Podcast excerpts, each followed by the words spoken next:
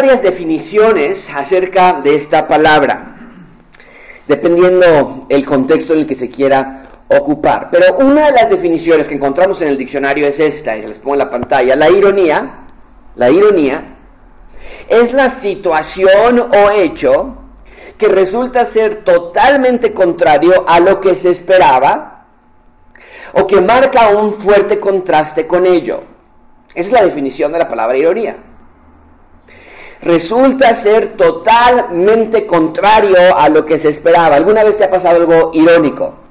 No sé, tal vez andabas muy fachoso, muy fachosa, despeinado, despeinada y andabas mal y se te antoja un refresco o un pan o algo que querías comprar y para que no vayas a encontrarte a alguien se te ocurre que mejor te vas a ir a Walmart o te vas a ir a Sam's Club.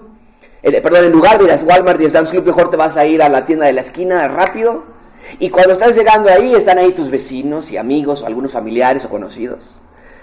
O puede ser que no le querías prestar dinero a alguien, te acerca alguien contigo y te cae mal, donde no le querías dar algo, no querías ser generoso con alguien o lo que sea. Y para no mentir de que no tienes dinero, tal vez mejor le das el dinero a tus hijos o a tu amiga o a alguien. Y después te enteras que esa persona le regaló ese dinero a la persona original a la que tú no querías darle dinero.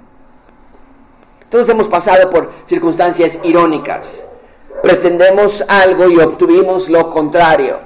¿Cuál es una de las mayores ironías de la vida? Me parece que la mayor ironía de la vida es que nacemos nosotros un día para morir. ¿No es cierto? Esa es la maldición del pecado. La escritura nos dice que la paga del pecado es muerte. Bien. Pero lo que quiero que vean hoy, amigos, es que la Biblia es un libro lleno de ironías. ¿A qué me refiero con esto? Muy simple.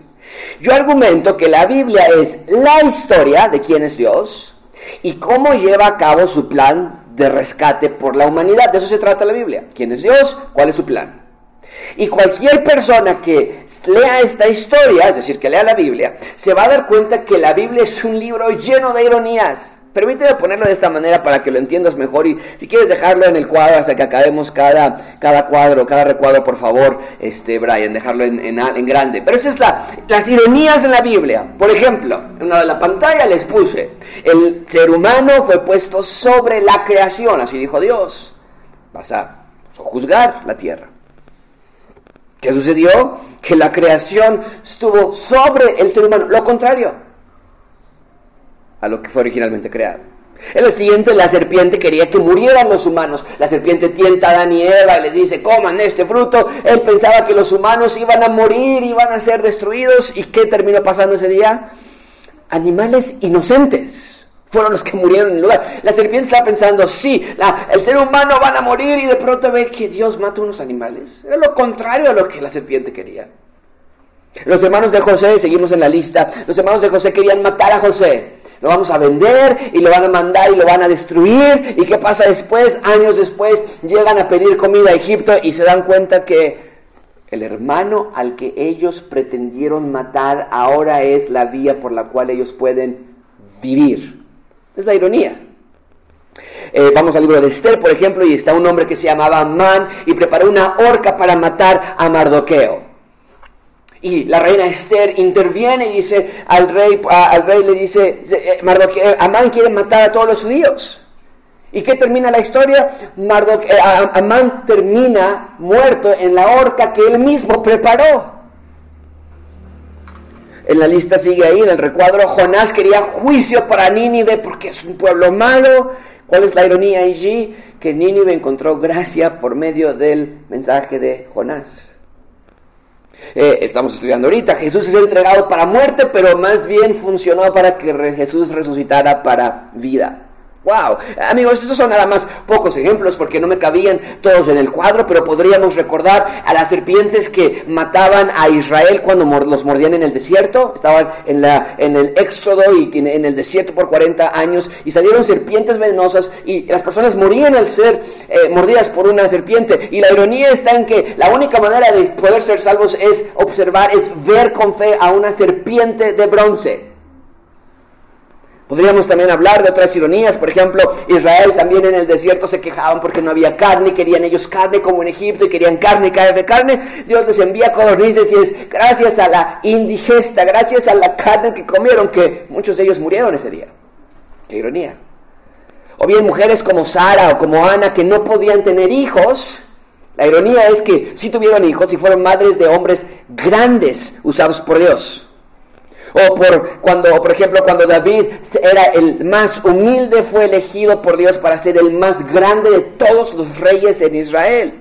Y no nada más eso lo encontramos en el Antiguo Testamento, vemos en el Nuevo Testamento que las ironías continúan, es, es más, se acentúan. El Señor Jesucristo dice, los primeros serán los últimos y los últimos serán los primeros. También les dijo, si alguien quiere ganar su vida, la va a perder. Si alguien pierde su vida por causa del Evangelio, la va a ganar. Eso es totalmente lo contrario, es la ironía. ¿O recuerdan ustedes cuando Jesucristo dijo que bienaventurados, doblemente felices son los pobres en espíritu? ¿Por qué es tan importante marcar esto, amigos? Porque vemos que en cada interacción de Dios con el ser humano, el hombre piensa que va a lograr algo, pero Dios tiene en mente lo opuesto. Lo mismo ocurrió con su enemigo acérrimo, Satanás. Lo vimos hace un par de semanas, ustedes recuerdan, Satanás tentó a Jesús en el jardín de Getsemaní para esperar que Jesús cayera y dudara y flaqueara, pero resultó en todo lo contrario, ¿no es cierto? Jesús resistió la tentación. ¿Qué nos dice esto? Que Dios es rey, nada sale de su control. Eso es algo muy positivo para nosotros, porque entonces aún las cosas, mucha atención con esto, aún las cosas que nosotros consideramos negativas para nosotros, Dios las voltea para nuestro bien. ¿No es lo que Pablo dice en Romanos 8:28? Sabemos que los que aman a Dios, todas las cosas les ayudan a bien. Esto es, a los que conforme su propósito son llamados. En otras palabras, cuando somos ciudadanos del reino de Dios y algo malo nos pasa, en realidad Dios lo ocupa para nuestro bien. Y eso es precisamente lo que vamos a ver en este pasaje. Vamos a ver la ironía más grandiosa de todo el universo. ¿Cuál es la ironía más grandiosa? Lo pongo en la pantalla. El rey fue entregado a manos de pecadores para morir. Pero en lugar de destruirlo, Jesús venció la muerte y dio vida a hombres pecadores. Esto es, esto es, wow, si lo piensas bien es increíble. Nos dice el texto que fue entregado a manos de hombres pecadores y dio su vida por hombres pecadores. Puedes ver la ironía. Lo que Satanás y sus enemigos habían planeado para muerte realmente fue para vida. Hemos estado estudiando el Evangelio de Marcos por ya más de un año y todo apuntaba hacia este momento, el momento en el que el Hijo de Dios daría su vida por rescate de muchos. Hemos pasado meses estudiando la última semana de vida de Jesús y finalmente ya estamos en jueves por la noche. Jesús ya inauguró el nuevo pacto y lo inauguró en una manera que el hombre pudiese encontrarse con Dios de nuevo. ¿Qué manera fue esa? Su cuerpo y su sangre, ¿no es cierto? Nos, nos, lo dijo, que su cuerpo y su sangre ahora es la manera en la que va a ser nuestro sacrificio para nosotros. Ya Judas salió a traicionarlo, estudiamos eso ya. Ya Jesús fue al jardín de Getsemaní, oró a su padre, también enseñó a Pedro, a Juan y a Jacobo la gran lección de orar y velar para no entrar en tentación. Para vencer la tentación, que es lo que vimos hace un par de semanas. Y hoy vamos a ver que Judas llega por Jesús. Lo arrestan se lo llevan y los discípulos, todos, tal y como Jesús lo había predicho, lo abandonan. Pero dentro de esto que parecería caos y eventos inesperados, podemos ver que Dios estuvo en control. Ese es el punto del sermón de esta mañana. Dios quiere que observemos su control soberano en la salvación de sus ciudadanos. Vamos a ver que todo sucedió como Dios ya lo había anunciado. Nada salió de su control. Y, es que todo lo que vamos a ver hoy parecería un desfile de terribles noticias. Pero quiero que aprecien que aún en lo malo Dios es soberano, Dios es rey de lo que nosotros consideraríamos bueno, pero también de lo que nosotros pensaríamos como malo. Y en lo bueno y en lo malo Dios es siempre glorificado, Él tiene control sobre todo. Vamos a ver tres puntos. Número uno, vamos a ver el arresto del rey. Después veremos en contra del rey y después el abandono del rey. Cada uno, cada uno de esos puntos es una pregunta porque son ironías. El arresto del rey, de verdad, en, contra del rey y el abandono del rey. Y, vamos, a, vamos a estudiar esto, hay mucho material que cumplir. Vamos a, a, ver en primer lugar el arresto del rey. Natalia, ¿me regalas una este, botella de agua, por favor, Dix, del, del refrigerador, por favor? Vamos a ver el arresto del rey. Puede salir por acá, preciosa. Por aquí, porque la de ahí está cerrada. El arresto del rey. En primer lugar, ven conmigo el arresto del rey. Versículo 43. Luego, hablando él aún, vino Judas, que era uno de los doce, y con él mucha gente con espadas y palos de parte de los principales sacerdotes y de los escribas y de los ancianos. Bien, llegó Judas. Satanás había entrado en él y se convirtió en un siervo del rey incorrecto. Y es que este es el asunto, amigos. Todos nosotros, gracias, todos nosotros somos siervos de un rey, ya sea del rey Satanás o del rey Dios, pero todos somos siervos de un rey. Y sí quiero advertirles, amigos, que me están observando, ya tenemos un buen grupo aquí, estoy viendo en, en YouTube y en Facebook también. Quiero advertirles esto a todos los que nos están viendo, amigos. Estás ahí en la cocina y tal vez asómate otra vez a la televisión, escucha esto que estoy a punto de advertirte todos ustedes corren un gran peligro. ¿A qué me refiero?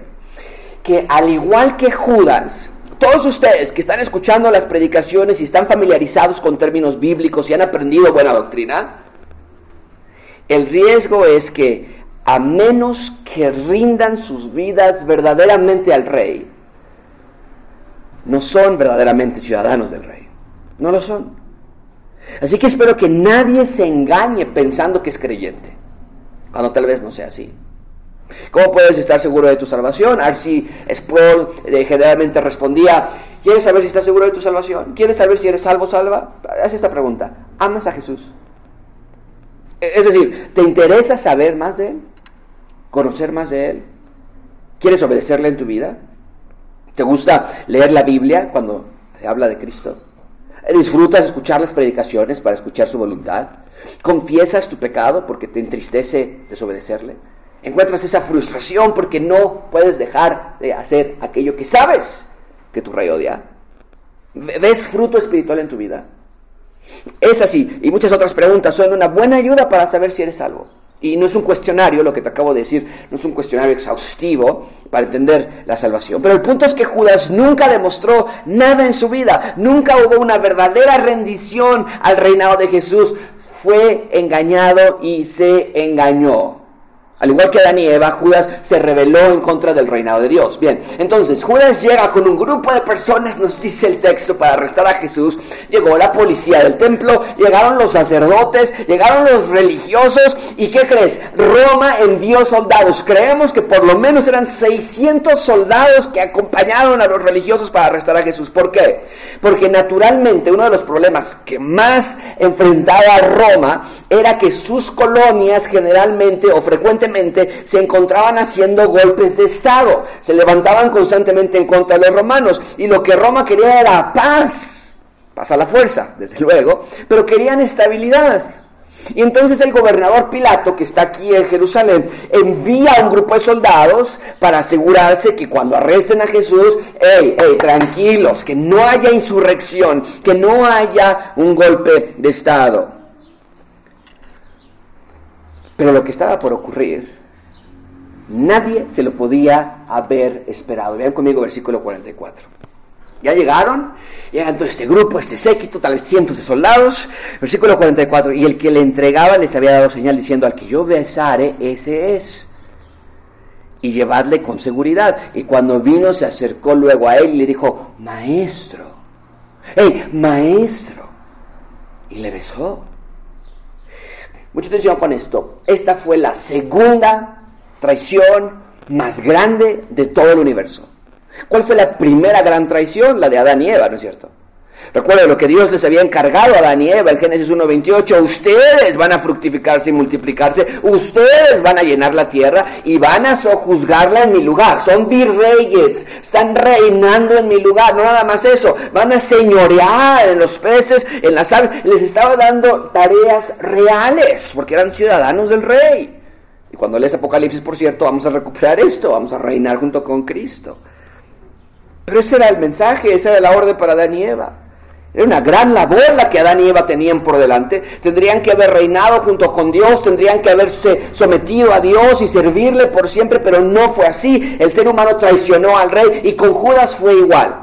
Jesús lo eligió como un discípulo para que fuese la imagen de Dios en la tierra. Jesús le enseñó todo acerca del reino de Dios. Judas tendría que haber llevado la luz de Dios a toda la tierra, pero no fue así. Judas también traicionó al rey. Pero muchísima atención con esto, porque hay una línea que une la traición de Judas que conecta con la traición de Adán y Eva. Mucha atención con esto. Cuando Adán y Eva pecaron, Dios prometió que de la mujer vendría un descendiente que iba a destruir a la serpiente que los había tentado, Satanás. ¿Ok? Hasta ahí bien. Mucha atención con esto. Ahora, años después, en esta segunda traición, Judas entrega a su propio maestro para que fuese muerto. Pero lo que Judas no sabía es que estaba entregando a Jesús para que finalmente el descendiente de Eva pudiese destruir a la serpiente. Esto es increíble, permíteme ponerlo así. La primera traición al rey trajo la promesa de destrucción de la serpiente, ¿no es cierto? A ver, Adán y Eva pecaron y Dios dice, bueno, pues ahora por tu descendencia vendrá uno para destruir a la serpiente. La primera traición. La segunda traición, ahora la de, la de Judas, llevó al rey a destruir a la serpiente. Y se cierra ese círculo. Esto es increíble. ¿Ves cómo la Biblia se conecta toda entre sí? Me encanta cómo es que Dios deja todo esto para que admiremos su fidelidad. Vemos que Satanás está bajo la ilusión de que está estropeando los planes de Dios, cuando en realidad todo está corriendo bajo la dirección de Dios y para cumplir sus propósitos eternos. Entonces, el texto nos dice que llegó Judas con este grupo de personas, estaba oscuro porque era de noche, y Judas sugiere que arresten al que yo voy a besar. Y desde luego que en ese contexto cultural era algo relativamente común, que se saludaban de esa manera. Pero el punto es que así lo hace Judas, se acerca con Jesús y lo besa. Y así da la señal que él era la persona a la que tenían que arrestar. Ahora, aquí quiero ir a Juan 18 porque Marcos se salta un detalle, no nos da un gran detalle, pero Juan sí nos lo da, que, que me parece que es muy importante que estudiemos. Una vez que las masas identifican a Jesús, es decir, cuando Judas revela quién es Jesús, le preguntan a Jesús, hey, ¿eres tú Jesús? Y quiero que vean lo que sucede cuando Jesús responde. Esto es increíble. Vayan conmigo a Juan 18, está en la pantalla. Judas entonces tomó una compañía, soldados, alguaciles, es lo que nos dijo Marcos, ¿ok? Bueno, a ver qué más. Dice, los fariseos con linternas, antorchas y con armas. Era de noche, ok, muy bien. Pero Jesús, sabiendo todas las cosas que le eh, habían de sobrevenir, se les adelantó y les dijo, ¿a quién buscan? ¿A quién buscan? Respondieron a Jesús Nazareno. Jesús les dice, yo soy yo soy. Y estaba con ellos también Judas, el que lo entregaba. Y cuando les dijo, yo soy, retrocedieron y cayeron en tierra. ¡Wow! Esto es increíble. Jesús se presenta no como Jesús. Dicen, estamos buscando a Jesús Nazareno. Él no dice, hola, mi nombre es Jesús Nazareno. Jesús se presenta con el nombre especial de Dios Yahweh, o bien yo soy. Y aquí vemos otra conexión más al Antiguo Testamento y te platico muy brevemente. En el primer éxodo, es decir, cuando Dios envió a Moisés a rescatar a su pueblo de Israel, que era la sombra de lo que él haría con nosotros en el segundo éxodo, pero en ese primer éxodo, cuando Yahweh rescata a Israel de Egipto, Moisés, el que había Dios elegido para rescatarlos, eh, hace una pregunta y dice, Dios, es que, ¿qué voy a decir cuando me digan que quién me envía a rescatarlos? Y vean esta increíble conversación.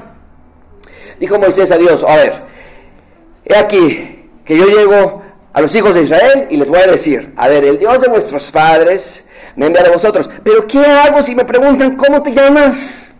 ¿Cuál es el nombre de ese Dios de nuestros padres? Dice Moisés. ¿Qué les voy a decir? Y respondió Dios a Moisés y les dijo, yo soy el que soy. Y, así dijo, así dirás a los hijos de Israel, yo soy, me envió a vosotros. Entonces, en ese primer éxodo, Dios se presenta como el yo soy. Y ahora ya les, dije que, ya les dije que Jesús está efectuando un segundo, pero un final éxodo. De nuevo, no nos está rescatando ahora nada más de una esclavitud física contra una nación. Ahora nos está rescatando de nuestra esclavitud espiritual. Y entonces, ahora que se está llevando este éxodo, Jesús se presenta y dice, yo soy el que yo soy. Y nos dice el texto que algo increíble sucedió cuando Jesús dijo, yo soy. Vean, está en la pantalla, les dijo, cuando les dijo, yo soy, retrocedieron hacia atrás y se cayeron a tierra. Todo el séquito satánico a los pies de Jesús. Todos en el suelo de rodillas, tirados ante el poder de la voz del rey. Debía haber sido un espectáculo como ningún otro. Los religiosos que tanto odiaban a Jesús, Judas que tanto quería traicionar a Jesús, los guardias del, del templo, los soldados romanos, todos los que estaban allí, estaban en el suelo ante la presencia del rey. Y desde luego que esto nos recuerda a algo que va a volver a suceder, pero en una escala global. Pablo nos dice que porque Jesús fue obediente, Dios también lo exaltó hasta lo sumo y le dio un nombre que sobre todo nombre, para que en el nombre de Jesús se doble toda rodilla de los que están en los cielos y en la tierra y debajo de la tierra, y toda lengua confiese que Jesucristo es el Señor para la gloria de Dios Padre. Amigos, cuando yo soy habla, el mundo tiembla. La voz de Jesús es una voz de glorioso poder y aquí Jesús se presenta como yo soy. ¡Wow! Ahora, ¿qué importancia tiene que Jesús sea el yo soy?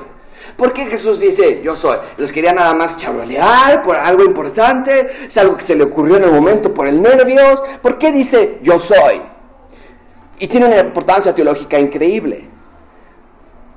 Jesús se presenta como el yo soy porque está indicándonos que Dios mismo, Yahweh, Jehová, ha venido a rescatarnos. Dios se hizo hombre para rescatarnos. Y esto no era nuevo. Isaías 35:4 ya lo había profetizado. Dice, decídanos de corazón apocado, esfuércense, no teman, he aquí que vuestro Dios viene con retribución, con pago, Dios mismo, no alguien más. Dios mismo vendrá y os salvará. Wow. Eh, no tenemos tiempo para seguir encontrando todas las conexiones con el Antiguo Testamento, pero aquí es el cumplimiento de muchos textos en el Antiguo Testamento. Pensamos, por ejemplo, en Isaías 53.7, angustiado y afligido, no abrió su boca, como cordero fue llevado al matadero y como oveja delante de sus trasquiladores enmudeció y no abrió su boca. O bien pensamos en lo que el mismo Jesús había dicho anteriormente cuando advirtió a sus discípulos de las persecuciones que se acercaban. Para venir tiempos difíciles, Jesús les dijo, he aquí yo os envío como ovejas en medio de lobos, sed pues prudentes como serpientes y sencillos como palomas. Entonces, cuando vemos que, Judas llegó a arrestarlo, podemos pensar en tantas cosas, pero todas las líneas que atraviesan este evento del arresto de Jesús, todas esas líneas que están atravesando, nos llevan a descansar. ¡Hey! Dios está en control. Lo que parecía una tragedia aquí se iba a convertir en la razón de tu gozo y el mío. Lo que me lleva al versículo 46. Vean esta otra gran ironía. Vean esta increíble ironía, versículo 46. Entonces ellos, mucha atención, le echaron mano y le prendieron. Y mi pregunta es, ¿de verdad? ¿De verdad? El que camina sobre el agua, el que levanta muertos, el que sana enfermos, perdona pecados, ¿de verdad? ¿Así de fácil lo arrestaron? Déjame preguntarlo así. Tal vez lo debería puesto en la pantalla, pero mucha atención con esto. ¿Quién arrestó a quién? ¿Satanás arrestó para destrucción a Jesús? ¿O Jesús dejó ser arrestado para destrucción de Satanás? ¿Ves la ironía? ¿Ves cómo actúa Dios? ¿Te, puedo dar una conexión más? Y no me puedo contener cuando encuentro esta clase de conexiones y a veces llego a la casa y los platico con Santiago y Natán y, los, y Rebeca y, las conexiones que vamos encontrando en la Biblia. Quiero darte una más. En el Antiguo Testamento tenemos a un personaje que se llamaba José. Y José fue odiado por sus hermanos. Y lo quisieron destruir, lo quisieron matar, lo quisieron desaparecer. Y entonces venden a José como esclavo por 20 piezas de plata, una conexión más, porque a Jesús lo vendían por 30 piezas de plata. Y entonces José es vendido y su, y su vida, la vida de José, comienza en una aparente caída en una espiral descendiente. Se emplea como esclavo, lo acusan de algo que no hizo, lo meten a la cárcel, lo olvidan, está solo, abandonado, sin familia, sin suerte. Pero Dios, y amigos, Dios siempre está en control. Y a través de eventos que tú mismo tienes que leer en Génesis, vemos que en la providencia de Dios, José es elevado para ser el segundo de todo Egipto, prácticamente reinando en Egipto, José. Y sucede que en la tierra de Jacob, su padre, les hablé al inicio de la clase esto, hay una hambruna y entonces los hermanos van con José, y ellos no sabían que era José, pero cuando llegan y se encuentran con él dicen, oh, oh, oh, oh. Pero vean lo que José les responde en Génesis 50. Ustedes pensaron mal contra mí. Pero ¿qué creen? Aquí está la ironía, ¿verdad? Dios lo encaminó a bien para hacer lo que vemos hoy, para mantener en vida a mucho pueblo. Es lo mismísimo que estamos viendo con el arresto de Jesús. Ustedes lo piensan para mal, pero en realidad Dios los está ocupando a ustedes para arrestarme, para que mi arresto sea para bien y para hacer lo que vemos hoy, dar vida a mucho pueblo. ¡Wow! Ese es el problema del ser humano, que creemos que sabemos pero en realidad mucha atención con esta frase, amigos. En realidad no sabemos que no sabemos. Así que nosotros como creyentes descansemos en el Dios que sí lo sabe todo. Y que todo lo que sucede es para su gloria y para nuestro bien. Y tal vez no puedas ver en este momento cómo es que exactamente Dios va a ocupar lo que te está pasando a ti para tu, para tu bien, pero no les debe hacer dudar que Dios está en control y nosotros solamente debemos rendirnos ante su reinado. Bien, ahí tenemos el arresto del rey. ¿De verdad lo estaban arrestando para los propósitos que ellos pensaban? No. No, no era así. Dios tenía algo más en mente. En segundo lugar, ven conmigo, ¿en contra del rey? ¿En contra del rey? Vean conmigo versículo 47. Pero uno de los que estaba allí, sacando la espada, hirió al siervo del sumo sacerdote, cortándole la oreja. ¡Wow! Uno de los discípulos evidentemente se pone nervioso y ataca con una espada. Marcos no nos dice quién era este, este discípulo, pero tú y yo creo, podríamos adivinar que era Pedro, porque conocemos sus personalidades. En realidad no tenemos que adivinarlo. Marcos no nos lo dice, pero Juan, Juan no se calla. Y, tal vez Marcos no nos lo dice porque Pedro fue el que le estaba recontando la historia a Marcos. Probablemente estaba avergonzado por lo que hizo, pero Juan lo, va a, revelar y Juan lo va a echar de cabeza. Y Juan claramente dice, Simón Pedro, para que no quede duda. Ese Simón Pedro tenía una espada, la, desenvainó e hirió al siervo del sumo sacerdote, le cortó la oreja derecha y, hasta, el, el siervo se llamaba Malco, para si alguien dudaba de quién fue el que, que Pedro trató de matar. Pedro pensaba en guerra. Pedro pensaba en intervención, intervención militar. Y si tendría que comenzar ahora mismo, páseme una espada y ahorita empezamos a matar. Pero vemos que de tantos nervios, en su tratar de, eh, pues eran pescadores, no eran militares. En tratar de pegarle a lo que sea, ni siquiera le puede dar mortalmente a, ese siervo y le corta la oreja. Que por cierto Jesús la toma y la sana enfrente de todos. Pero el punto es este, amigos, y espero que no lo pierdan de vista. Pedro acababa de despertar, ¿se acuerdan?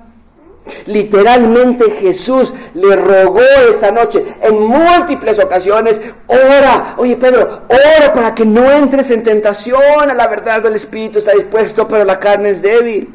Y ya vimos hace un par de semanas que Pedro no oró, se quedó dormido, no pidió ayuda para resistir la tentación. Y sin embargo aquí lo vemos reaccionar tan rápidamente. Aquí aparentemente no le cuesta trabajo, se le va el sueño y muestra su valentía. ¿Qué quiere decir esto? Que Pedro sinceramente pensaba que la guerra era con espada. Pedro creía, mucha atención con esto amigos, Pedro creía que sus problemas se, se solucionarían de manera humana. El humano creyendo que puede solucionar las cosas humanamente. ¿No te parece familiar eso? ¿Qué haces tú cuando tienes problemas? ¿Cómo reaccionas de forma inmediata a tus dificultades? ¿Tratas humanamente de solucionar aquellas cosas que son espirituales? Mucho cuidado, gracia abundante. Solo aquellos que están en constante oración para resistir podrán enfrentar las pruebas de esta vida exitosamente. Bien, entonces, Pedro trata de detener el ataque, pero nuestra lucha no es contra carne y sangre. De hecho, vean Mateo 26, 52, lo que Jesús le dice a Pedro cuando sucede esto. Pedro, Jesús le dice, Pedro, regresa tu espada a tu lugar porque todos los que tomen espada a espada perecerán. ¿Acaso piensas que no puedo ahora orar a mi Padre y que Él no, Él no me daría más de 12 legiones de ángeles? Esto es otra ironía, ¿no es cierto? ¿Quién estaba defendiendo a quién? ¿Quién estaba defendiendo a quién? ¿Pedro estaba defendiendo a Jesús de esos enemigos? ¿O Jesús estaba defendiendo a Pedro de su enemigo?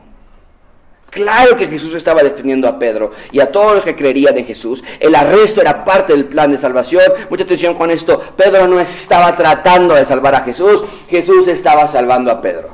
¡Wow! Tantas ironías en este texto, ¿no es cierto? Que en realidad están en toda la Biblia. ¿Por qué? Porque es, es importante que finalmente entiendas que tienes una vista corta. No sabemos lo que va a ocurrir mañana. Tampoco sabemos por qué te están ocurriendo las cosas que te están ocurriendo hoy. Por lo tanto, descansa y confía en Dios. Como no sabes qué va a ocurrir mañana y como no sabes por qué están ocurriendo las cosas hoy, descansa en Dios, confía en Él. No trates de solucionar tus problemas en tus propias fuerzas. ¿Cuántas veces hacemos esto? Oye, papá, oye, hijo, oye, vecino, tenemos este problema. Ah, no, ahorita me muevo. No, es que yo soy muy movido.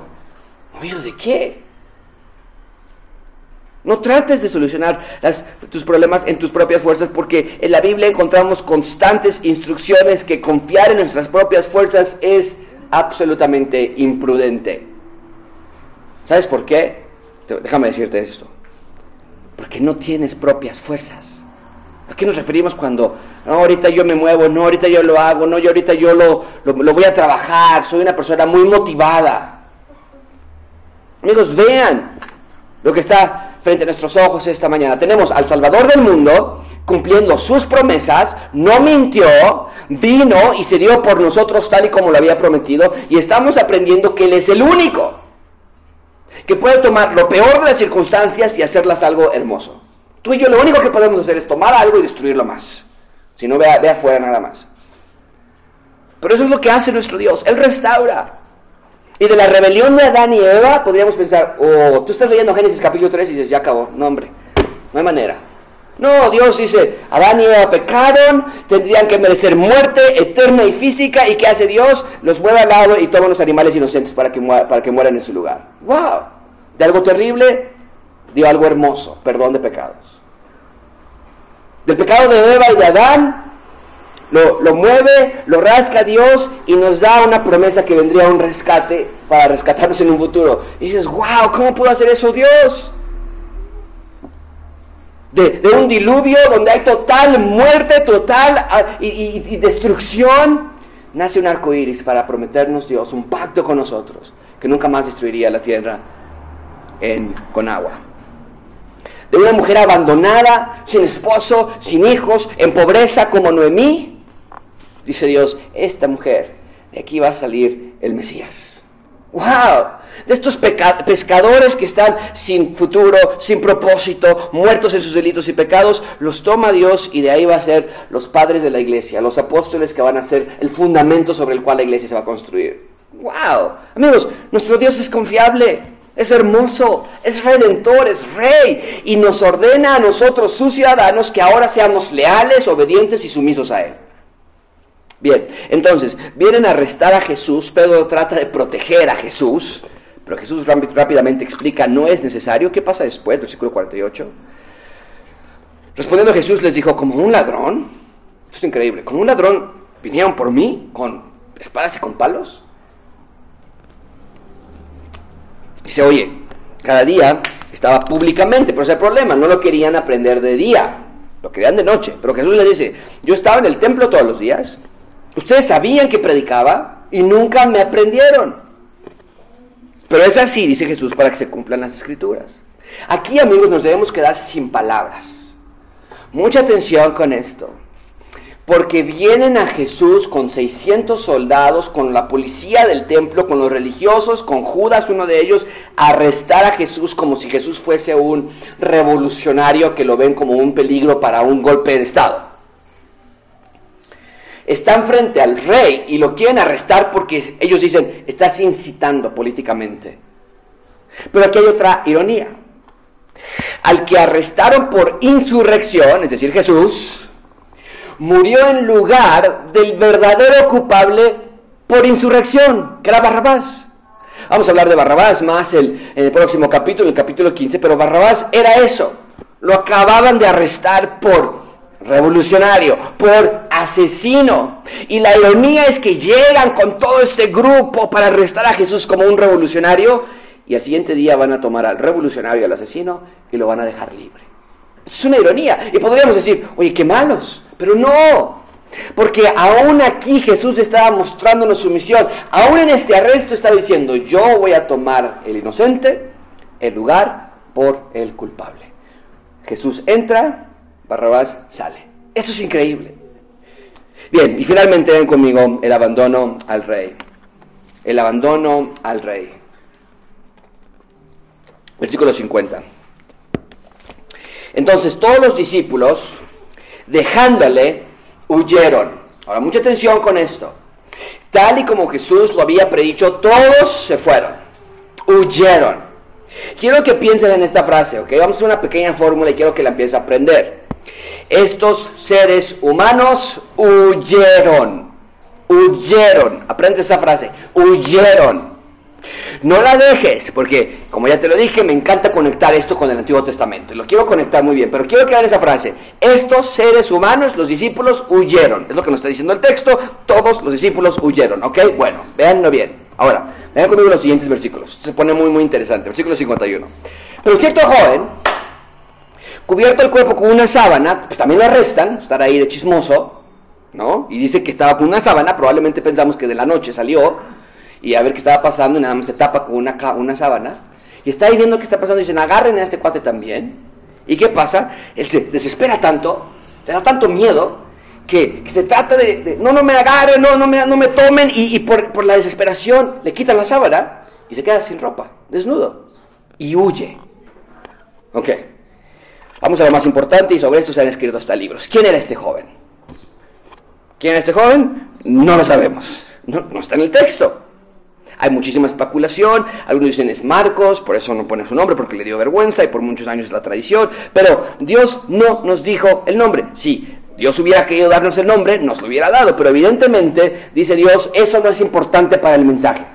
Dejen de preguntarse quién es. Entonces, vamos a poner atención a lo que sí nos dice el texto. Un joven seguía esa escena, fue tomado para arrestarlo también, pero por la desesperación de escapar hizo que huyera, huyera, huyera también. Pero el texto agrega que huyó desnudo. Entonces, vamos a conectar estas dos cosas, porque así lo hace Marcos. Dice que los discípulos, vamos a conectar lo que hicieron los discípulos y vamos a, a no conectarlo con lo que hizo este joven. Vamos a ponerlo en una misma frase, en una misma oración. Lo vamos a poner así. Los discípulos huyeron, ¿ok? Y un joven también huyó desnudo. Podemos decirlo que la criatura se escondió de su creador. Déjame hacerte esta pregunta. ¿Puedes pensar en algún otro evento de la Biblia en que la criatura también se esconde del creador desnudos? Sí. Ven conmigo Génesis capítulo 3, esto está padrísimo. Vio a la mujer que el árbol era bueno, ahí está el tentador, y que era agradable a los ojos, el árbol era codiciable para alcanzar sabiduría y iba a ser como Dios y comió y dio a su marido y comió como ella. Ok, ¿qué pasó después? Entonces fueron abiertos los ojos y conocieron que estaban desnudos. Entonces cosieron hojas de higuera y se hicieron delantales. Y oyeron la voz de Jehová Dios que se paseaba en el huerto al aire del día y el hombre y su mujer se escondieron de la presencia de Jehová entre los árboles del huerto. Vámonos de aquí. Pero Jehová Dios llamó al hombre y dijo, ¿dónde estás tú? Y respondió, oí tu voz en el huerto, mucha atención con eso, tuve miedo, como los discípulos, porque estaba desnudo, como ese joven, y se escondieron. ¿Qué tenemos aquí entonces? En el principio, en Génesis capítulo 1, mucha atención con esto, la criatura pecó, tuvo miedo, huyó de Dios, se escondieron desnudos. Y Dios los vistió de pieles de animales. Les quitó sus hojas que se hicieron de higueras de, higo, de, seco y les, puso pieles de animales. Ok. Ahora tenemos, años después, un nuevo Génesis con Jesús. Un nuevo comienzo, un reset de la historia. Y ahora la criatura también es pecadora, también tuvieron miedo, también huyeron de Jesús y también se escondieron desnudos, por lo menos el joven. Y ahora Dios, en esta, lo mismo que hizo vestirlos de pieles de animales a Adán y ahora Dios nos va a vestir a ellos de las pieles, pero no de animales, de la perfección y santidad del Cordero de Dios. ¿Ves cómo la Biblia se conecta increíblemente? Esto es un recomenzar. Todo está sucediendo de la misma manera. En el jardín del Edén, el hombre cayó. En el jardín de Getsemaní, el hombre fue levantado. En el jardín del Edén, el hombre fue tentado. En el jardín de Getsemaní fue tentado también. En el jardín del Edén, el hombre no resistió la tentación. En el jardín de Getsemaní, Jesús sí resistió la tentación. En el jardín del Edén, los hombres se escondieron de Dios. En el jardín de Getsemaní, los hombres también se escondieron de Dios. Es, está comenzando la historia otra vez. Es como una película que comienza otra vez. Pero esta vez, Jesús le va a dar un final muy distinto. Esto es un nuevo inicio. Esto es un nuevo pacto. Es la salvación en el Mesías, es el yo soy. ¿Cómo podemos concluir este sermón, amigos? Muy simple. El yo soy nos salvó a pesar de que como humanidad hacemos todo lo posible para permanecer perdidos, ¿no es verdad? No buscamos a Dios pero Él nos busca a nosotros. No podemos salvarnos a nosotros mismos, por eso Él nos salva. No podemos entender, por eso Él nos da el Espíritu Santo. No podemos vencer la tentación, por eso Él nos dice que le pidamos ayuda. Amigos, ¿de dónde sacamos entonces que nuestra vida cristiana se puede escuchar, se puede vivir, perdón, con escuchar una predicación semanal? ¿De dónde sacas que tu vida cristiana se puede vivir con una predicación semanal? Amigos, Necesitamos del rey, siempre lo necesitamos. Así que sea agresivo en tu querer conocer a Dios. Date cuenta que tu enfermedad y tu problema y que tu esposo que te engañó y que tus hijos, se han, tus hijos que se han apartado del camino de Dios o la muerte de tu ser querido, la falta de tu empleo o que no has encontrado con quién casarte, todo, todo, todo está bajo el control de Dios y lo que nos parece malo Dios lo puede hacer bueno para nosotros. Entonces, deja de preocuparte como si fueras huérfano o huérfana. Tienes un padre, un buen padre, un rey, un buen rey. Y a todos los que nos ven esta mañana, quiero pedirte una vez más que te arrepientas de tu pecado hoy. Que reconozcas hoy que has ofendido a Dios y que le pidas perdón. Porque Él es el rey, el yo soy. Oremos.